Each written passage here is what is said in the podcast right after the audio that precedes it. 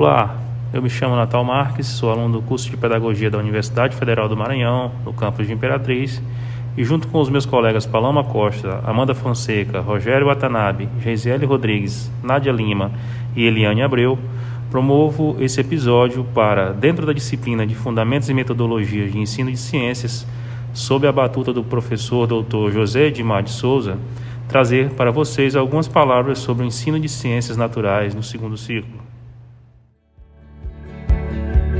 Ensino de Ciências do segundo ciclo. Bem, para início de conversa, é importante colocarmos os pingos nos is e definirmos o que é o segundo ciclo. Com a palavra, a minha colega Eliane Abreu.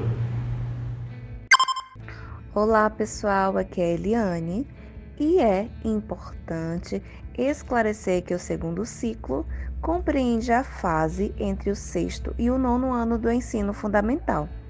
Portanto, os alunos desse período em tese já devem saber ler e escrever, ou estarem habituados à leitura e à escrita, o que faz uma diferença enorme para o ensino e aprendizagem de ciências. Muito bem, Eliane. Após essa definição, já podemos apontar quais são os objetivos das ciências naturais para o segundo ciclo. Não é isso, Geisiele?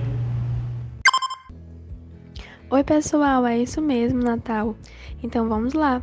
Os principais pontos dos objetivos são identificar e compreender as relações entre solo, água e seres vivos, caracterizar causas e consequências da poluição da água, do ar e do solo, caracterizar espaços do planeta possíveis de serem ocupados pelo homem, compreender o corpo humano como um todo, compreender o alimento como fonte de matéria e energia, estabelecer relação de higiene corporal e doenças no homem, identificar as defesas naturais e estimuladas, como as vacinas, caracterizar o aparelho reprodutor masculino e feminino e também identificar diferentes manifestações de energia, identificar os processos da água e o seu tratamento, caracterizar materiais recicláveis, organizar e registrar as informações por intermédio de diferentes meios, interpretar as informações por meio do estabelecimento de relações de dependência, responsabilizar-se no cuidado com os espaços que habita e valorizar a vida em sua diversidade e preservação dos ambientes. Muito bem.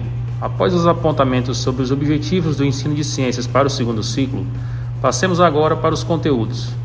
Para tanto, conto com a bela voz da minha colega Nádia. Vai daí, Nádia.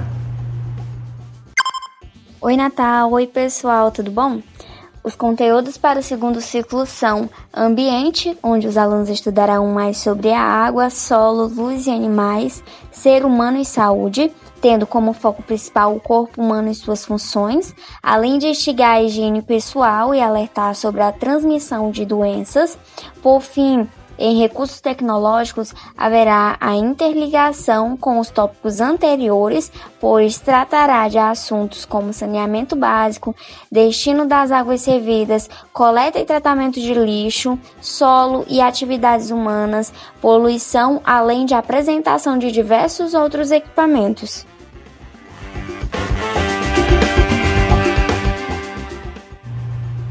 É isso. E sem dúvida, um dos conteúdos mais importantes a ser abordado nesse período, que diz respeito à saúde do planeta como um todo, é a poluição. Para falar um pouco mais sobre o tema, eu convido aqui o meu amigo de voz calma, suave e relaxante, Rogério Watanabe. Diga lá, Rogério.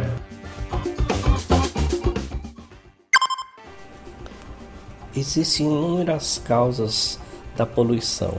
A poluição, assim como a definição, o conceito de alfabetização científica, ao meu ver, é muito amplo. Não se restringe somente ao lixo, à queimada, aos agrotóxicos, vai também além indo para a poluição sonora, auditiva, indo além também com relação à poluição é, relacionada à mente, com as fake news, né?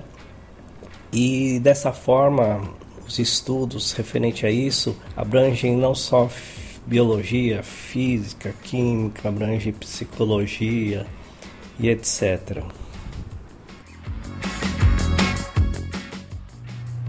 Obrigado, Rogério. E por último, mas não menos importante, a parte que o grande mestre Pedro Demo anota como cuidado para se saber que o aluno está aprendendo: a avaliação. Para falar sobre os critérios avaliativos, eu convoco a minha colega Amanda Fonseca. Amanda, nos brinde com a sua voz.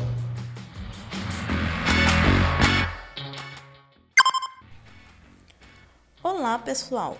Para os critérios de avaliação para esse segundo ciclo, são utilizados os mesmos procedimentos do ciclo anterior, que são comparação de diferentes tipos de solo, associação da mudança de estado da água, a ligação entre o solo, água e seres vivos nos casos de escoamento e erosão, a relação alimentar, a identificação dos órgãos do corpo e suas funções.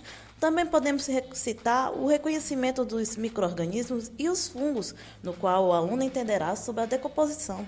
Outros procedimentos utilizados serão o reconhecimento de fontes de energia, o registro em texto para coleta de dados, além do registro de sequências de eventos dos experimentos e, por fim, a busca de informações através de observações e experimentações, em que o aluno aprenderá a cooperar e se socializar em grupos.